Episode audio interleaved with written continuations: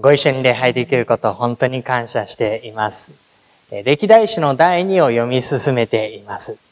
ソロモンが宮を建築する。そのソロモンが宮を建築していく主の宮の先に何が見えるのかということですね。一週目にお話ししたのは、ソロモンはそこに自分の使命を見出していました。私は主の子を炊くためだけのものです。彼は言ったんです。小さなものですと。しかし、彼は小さなものではあっても、その重要な役割を担っていました。その重要な役割を果たしていく。彼は主の宮の先に自分の使命を見つけていたわけですね。ダビデから受け継いだ志。与えられたもの、立場、力、それを活かして、主の宮を建てていくことになります。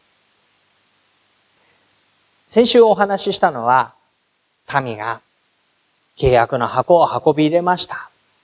祭司たち、レビューたちが皆こぞって、主を褒めたたえて、主は誠に慈しみ深い。その恵みはとこしえまで。主の宮の先に主の恵みと慈しみとを見ていたわけです。神がどんなに素晴らしいことをもって自分たちを今まで導いてきてくださったのか、そのことを彼らは受け取っていました。で、今日ですけれども、主の宮の先に何が見えるのか、そこに神と共に歩む未来が見えるんだということをお話ししたいと思います。主の宮の先に神と共に歩む未来が見えるんだということですね。今日読んでいただいたの7章ですけれども、その前の6章のところに、ソロモンが宮を神の前に捧げていきます。そして祈るんです。神様、あなたは人が手でお作りになったような宮にお住まいになる方ではありません。私たちはそのことを知っています。でも、私たちが作ったこの宮にどうぞあなたのお名前を置いてください。私たちがここで祈るとき、祈りに耳を傾けてください。遠く離れたところから、ここを見上げて祈るときに、どうぞそのものに良くしてください。この宮にあなたのご栄光を置いてください。その祈りに対して神はお答えになるかのように7章の始め、天から火を下されて、生贄をすべて焼き尽くしたというふうに言われています。主の栄光が宮に満ちたので、祭司たちは入って使えることができなかった。まさに神は、この手で作った宮をご自分の良きものとされて、そこに歩みを定められたわけです。そこには、主の姿が見えます。主の宮に宿りたも主の姿。手で作ったものなんです。天の天でさえも主を入れることはできないと言われる大いなる神が人の手で作ったものにお住まいになるなんてことはないんです。でも神は人の手で作ったものを良しとされて、そこにご自分の目と心を注いで歩まれる。人が神のためにと言われたものが、神にふさわしくない不完全なものであったとしても、神は喜んでそれをご自分のものとして歩まれる。そういう種の姿が見えてくるでしょ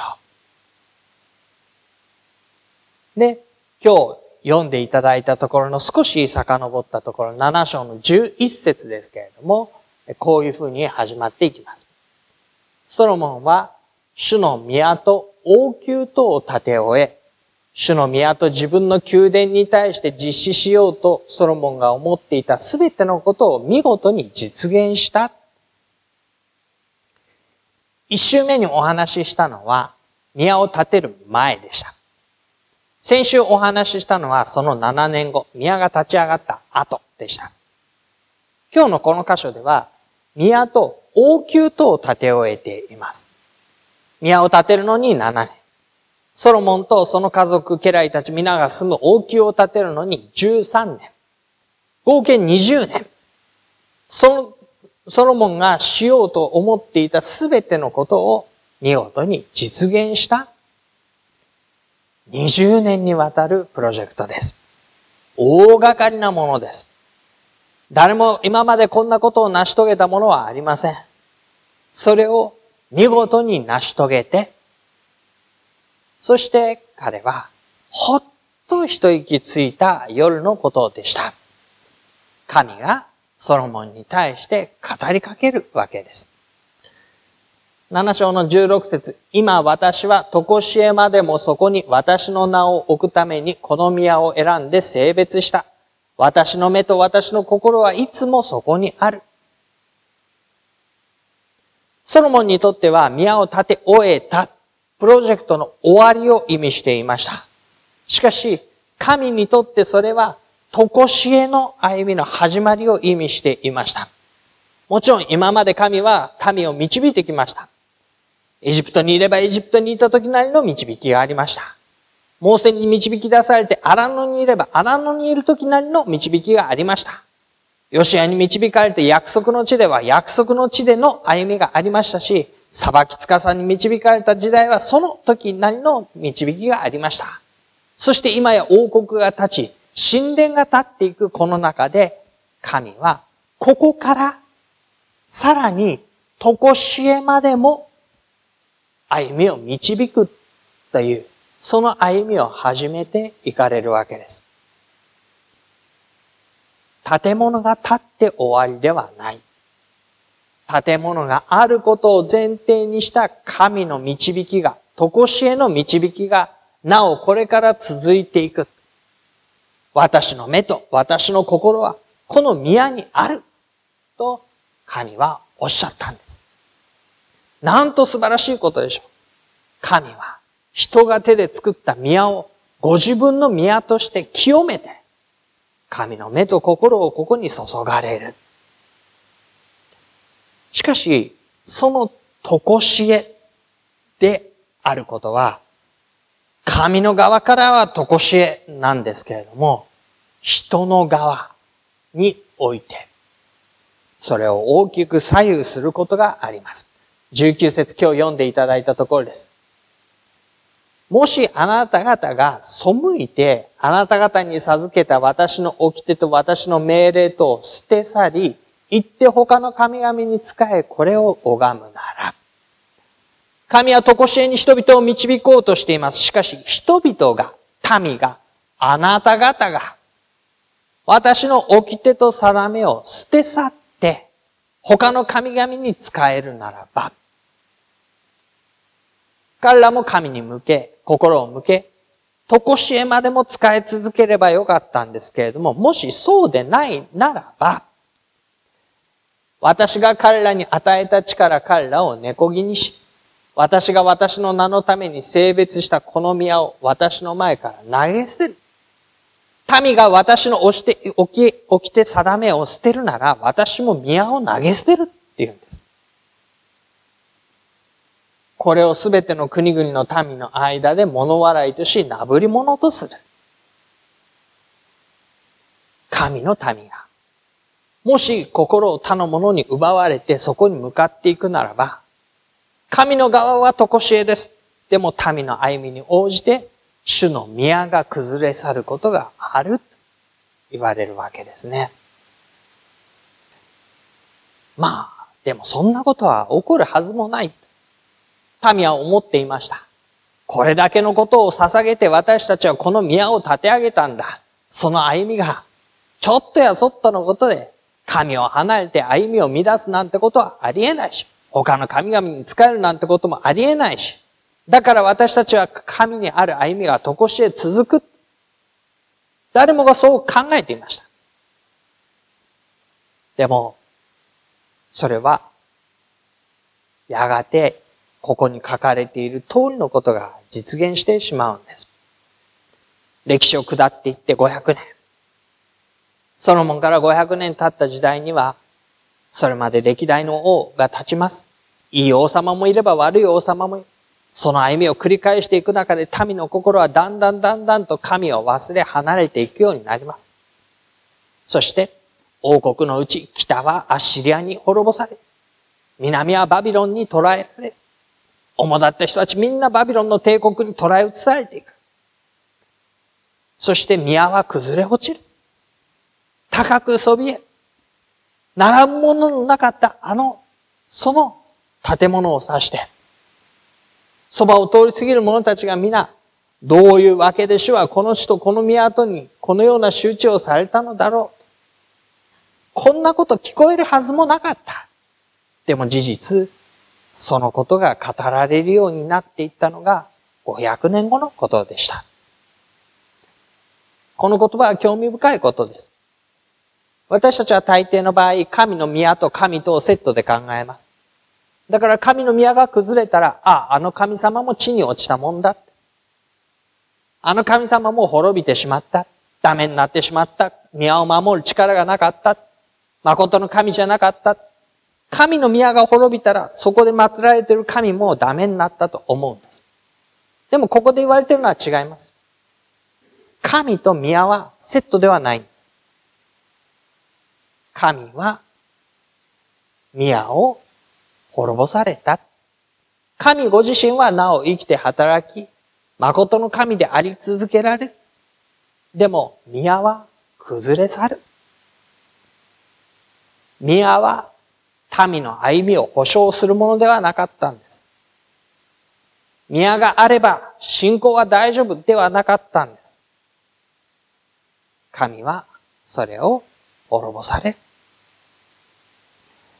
そこを通りがかった者たちは、あの人たちはエジプトの地から連れ出した彼らの父祖の神、主を捨てて、他の神々に頼り、これを拝み、これに仕えた。そのために主はこのすべての災いをこの人たちに下されたのだ。彼らが主を捨てたことのゆえに。一体どうしてこんなことになってしまったんでしょうか一体どうして心を込めて多くの捧げ物を捧げて長い年月をかけて主のためにと宮を捧げた民が、主を捨てて歩む。その結果を引き受けなければならない。どうしてそんなことになってしまったのでしょうかそのことをしばらく後半の時間では考えていきたいと思います。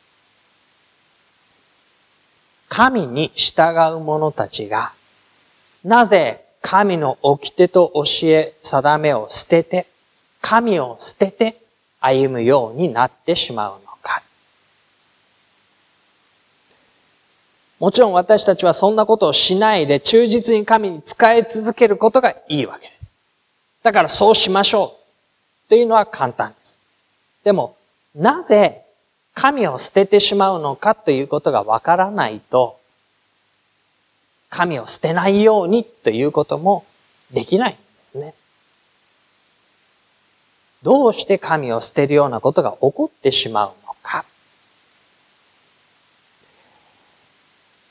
民は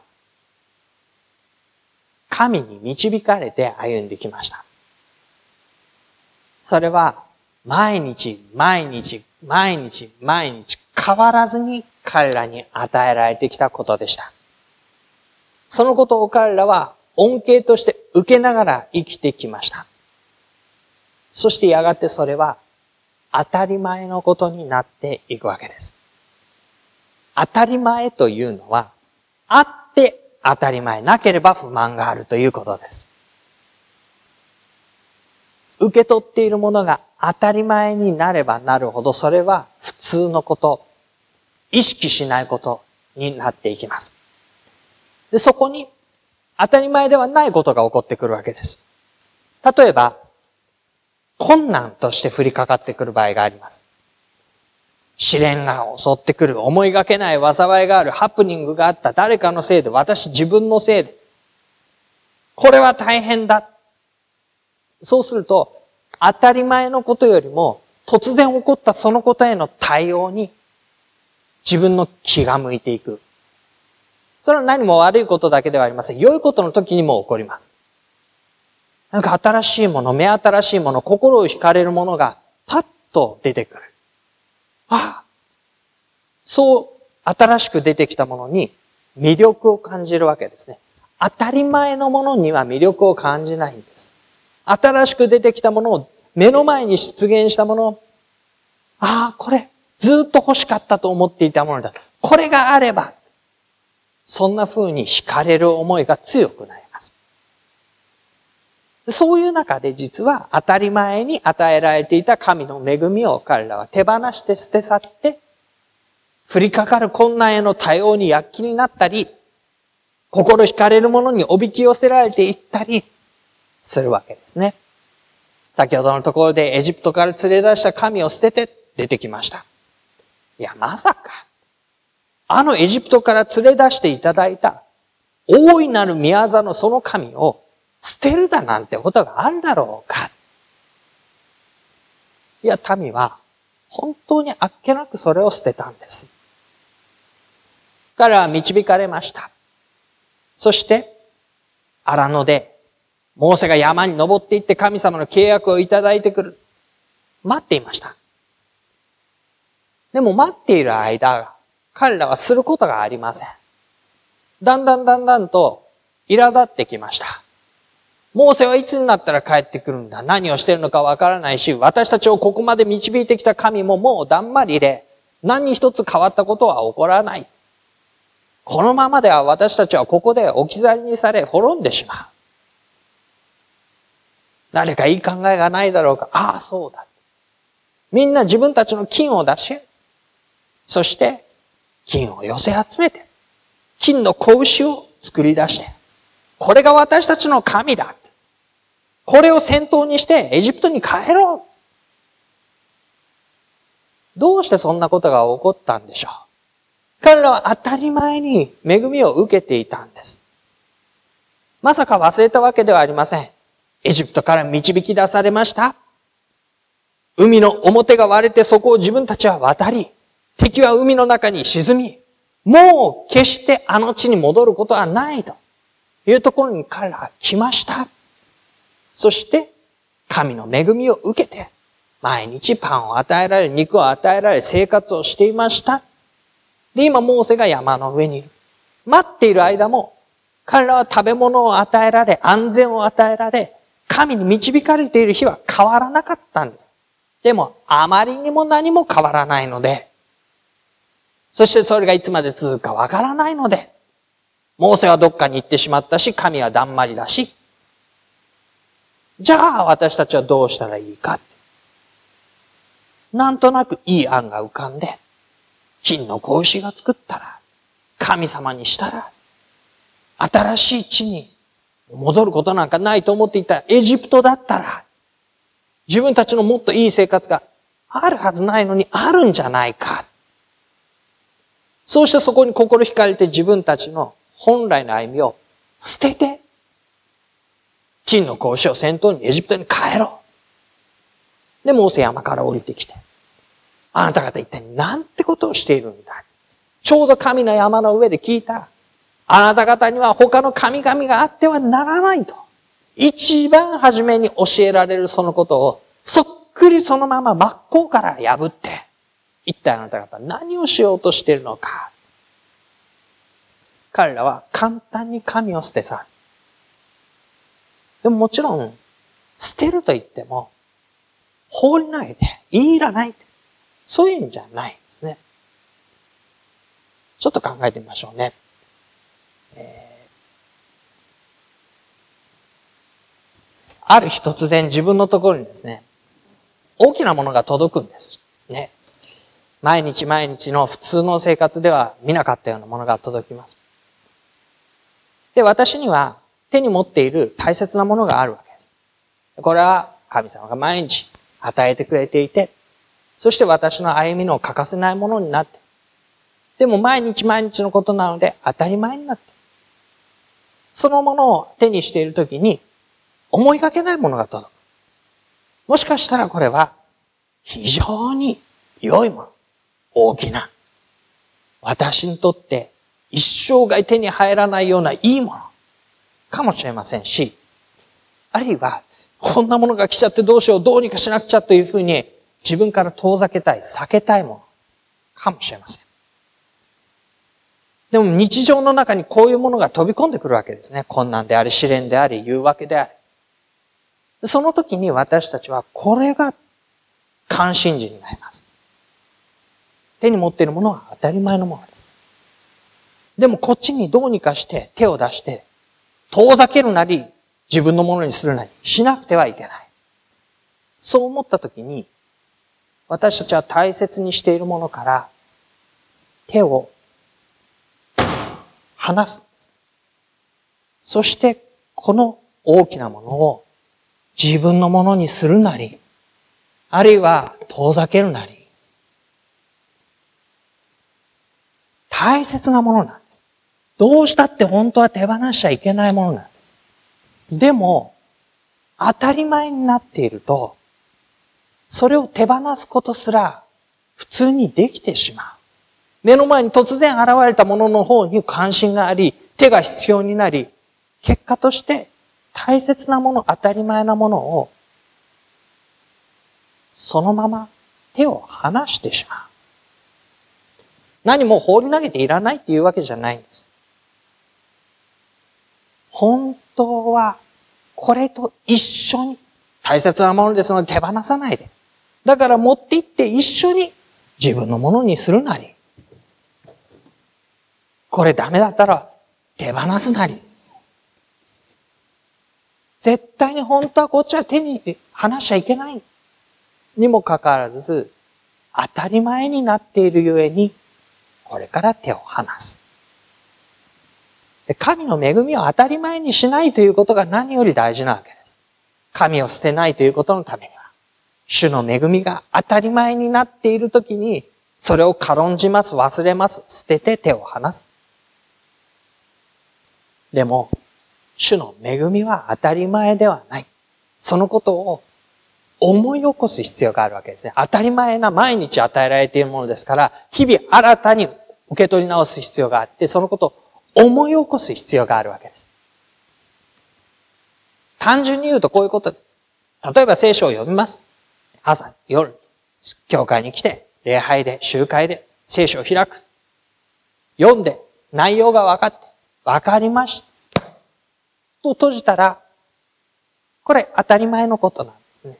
いつもの聖書で、いつもの教えで、何回も聞いたことで、あそこにも書いてあって、ここにも書いてあって、そっちにも書いてあって、まあ大体同じようなことで、もう分かりきったこと。でも、私たちはこれを読んだときに、その都度その都度、これは私にとってどういうことなんだろうか。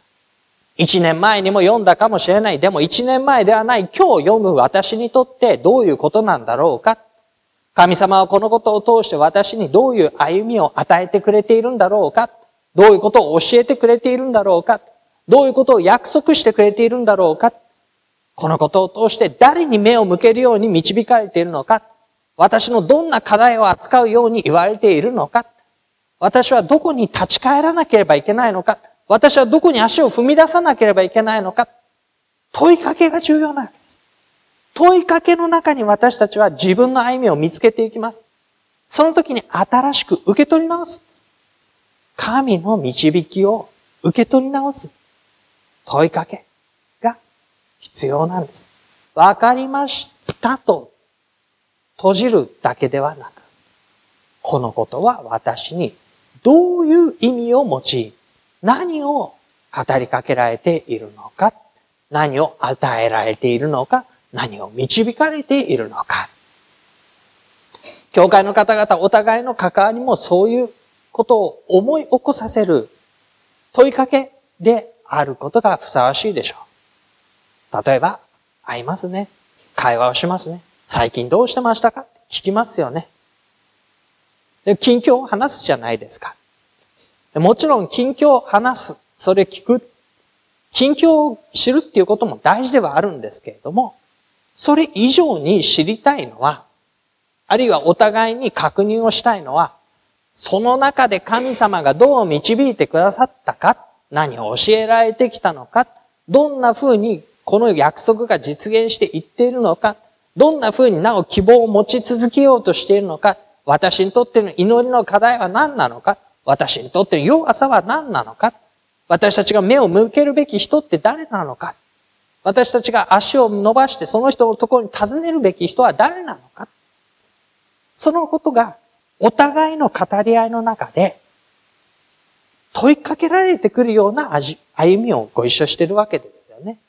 だからこそ私たちは共に祈るわけです。ただの近況報告だけではなく、神様が私たちに導きを与えてくださるその中で、神様が教えてくださっているその中で、神様が整えてくださっているその中で、神の使命を果たしていこうとしているその中で、この恵みを当たり前のものではない新たなものとして受け取り直しつつ、私たちは神の前に共に歩もうとしています。ソロモンにとって、20年の建物を建てた歩みというのは、ここで一段落です。ああ、よかったと、ほっとしたことでしょう。でも、神の導きは、神の生きた、とこしえにという導きは決して終わったのではありません。日々、新たにそこに注がれ続けるものでした。そして民はいつも、繰り返し繰り返し、新たにそれを受け取り直しながら、決して神を捨てることなく歩んでいくことがふさわしかったのです。私たちも日々に神の恵みを私にとってどういうものだろうかと問いかけ、思い起こし、その大切さを知りながら、この神と共に歩む未来を絶えず覚えて歩みましょう。しばらく黙祷をいたしましょう。